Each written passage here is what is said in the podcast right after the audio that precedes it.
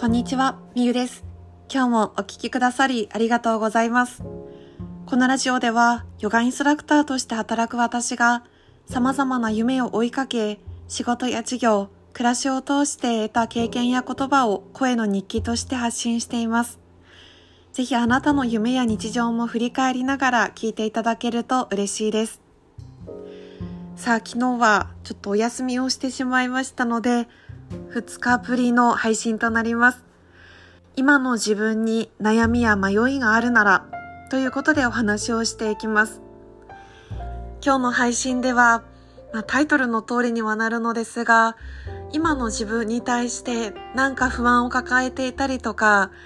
未来の自分に対してどうなっているんだろうっていう漠然とした不安があるあなたに聞いていただきたいなと思います。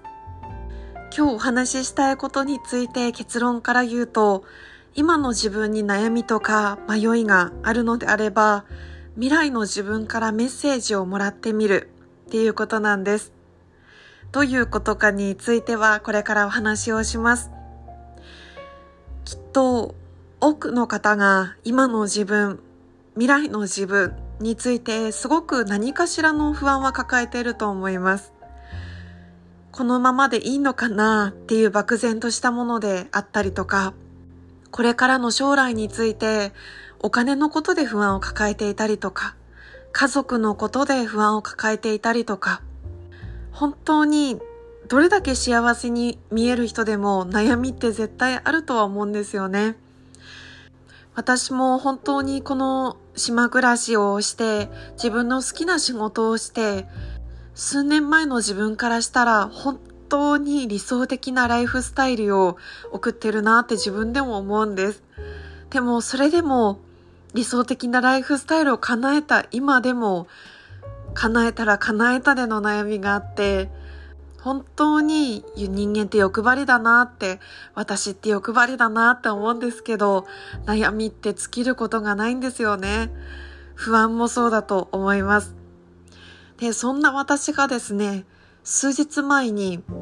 未来の自分からメッセージが来たんです。なんかちょっと不思議な体験だったんですけれども、その話をさせてください。それは突然だったんですけれども、自分が今ここにいて、そしてなんかこう、斜め上あたりというか、まあ、空の方というか、そんなところから未来の自分のような人物から天の声みたいな感じで声が聞こえたんですよね。なんかこれは不思議な体験と言いつつ、もしかしたらただただ自分の願望をそう聞こえたって言ってるだけかもしれないんですけれども、まああの未来の私からのメッセージだと思って聞いていただければ嬉しいです。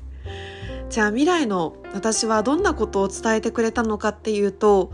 簡潔に言うと、もっと今を楽しんでいいんだよっていうことだったんです。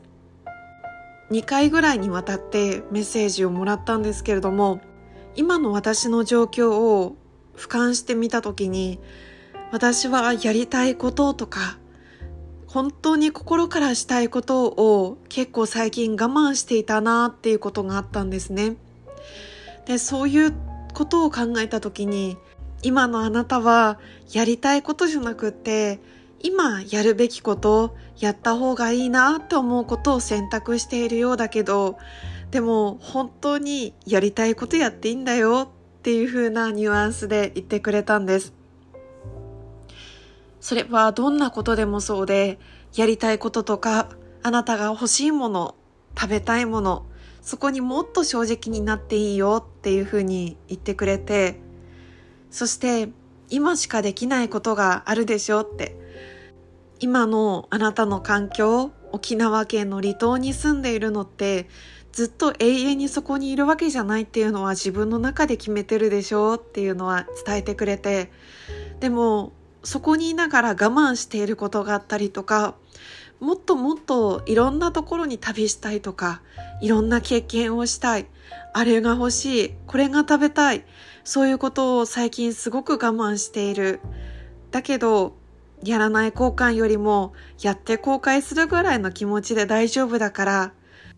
あなたが今もしかしたら後悔するかもしれないけど、でも大丈夫だからって。未来の自分未来の私はこんなに堂々としているよ。こんなに安定している。こんなに豊かになってる。だからあなたが今やりたいことを本当にやって大丈夫だよっていうふうに伝えてくれたんです。私はそれを聞いてというか感じてすごく心が楽になったんですね。すごい心が軽くなったっていう方が強いですかね。びっくりするぐらい未来の私って男前でした。なんか本当にやっちゃいなよみたいな。もう大丈夫だからみたいな。もう私を見てっていう感じであなたがやったこと未来の私全部責任取るし全部何とでもしている全部どうにかなってるしどうにかするから今やりたいことやっていいよってもうなんかすごく自信に満ちてたんですよねなんか本当に何人どんなことがあっても私が何とかするから任せてっていう風な男前さがあってだからこそなんか私はなんかすごくほっとしたんですよね。えー、この話で何が言いたいのかっていうときっとこの未来の私からのメッセージって自分が本当はこんな風に言ってほしいなっていう願望から生まれたものかもしれないんですけれどもあなたにも未来の自分からメッセージをもらってくださいって言いたいけど誰しもがそれがねこうすぐにできるわけではないとは思うのでやりやすい方法を考えた時に自分を客観的に見てみるっていうことが一番近い表現かなって思ったんです。この未来の私からのメッセージをもらった時に私は今ここにいる自分ともう一人の自分っていうものがやっぱりそこに湧いてそのもう一人の自分は空から今の自分をすごく客観的に見ていたんですね。すごい遠いところでも確実に私に寄り添って見てくれている立場すごく客観的に見てくれているので自分というよりかはまあ本当に他人ではないですけどなんか本当に第三者にアドバイスをもらっているような気持ちになりました。もしかしたらこう日常においても人に相談したりとか悩みを打ち明けることもあると思うんですけれども一回自分で客観的に自分を見てみるっていうことも面白いなっていうふうに思ったんです。客観的に見てみると案外自分が今苦しいとか悩んでいること迷っていることが案外そうでもないことのように感じたりとか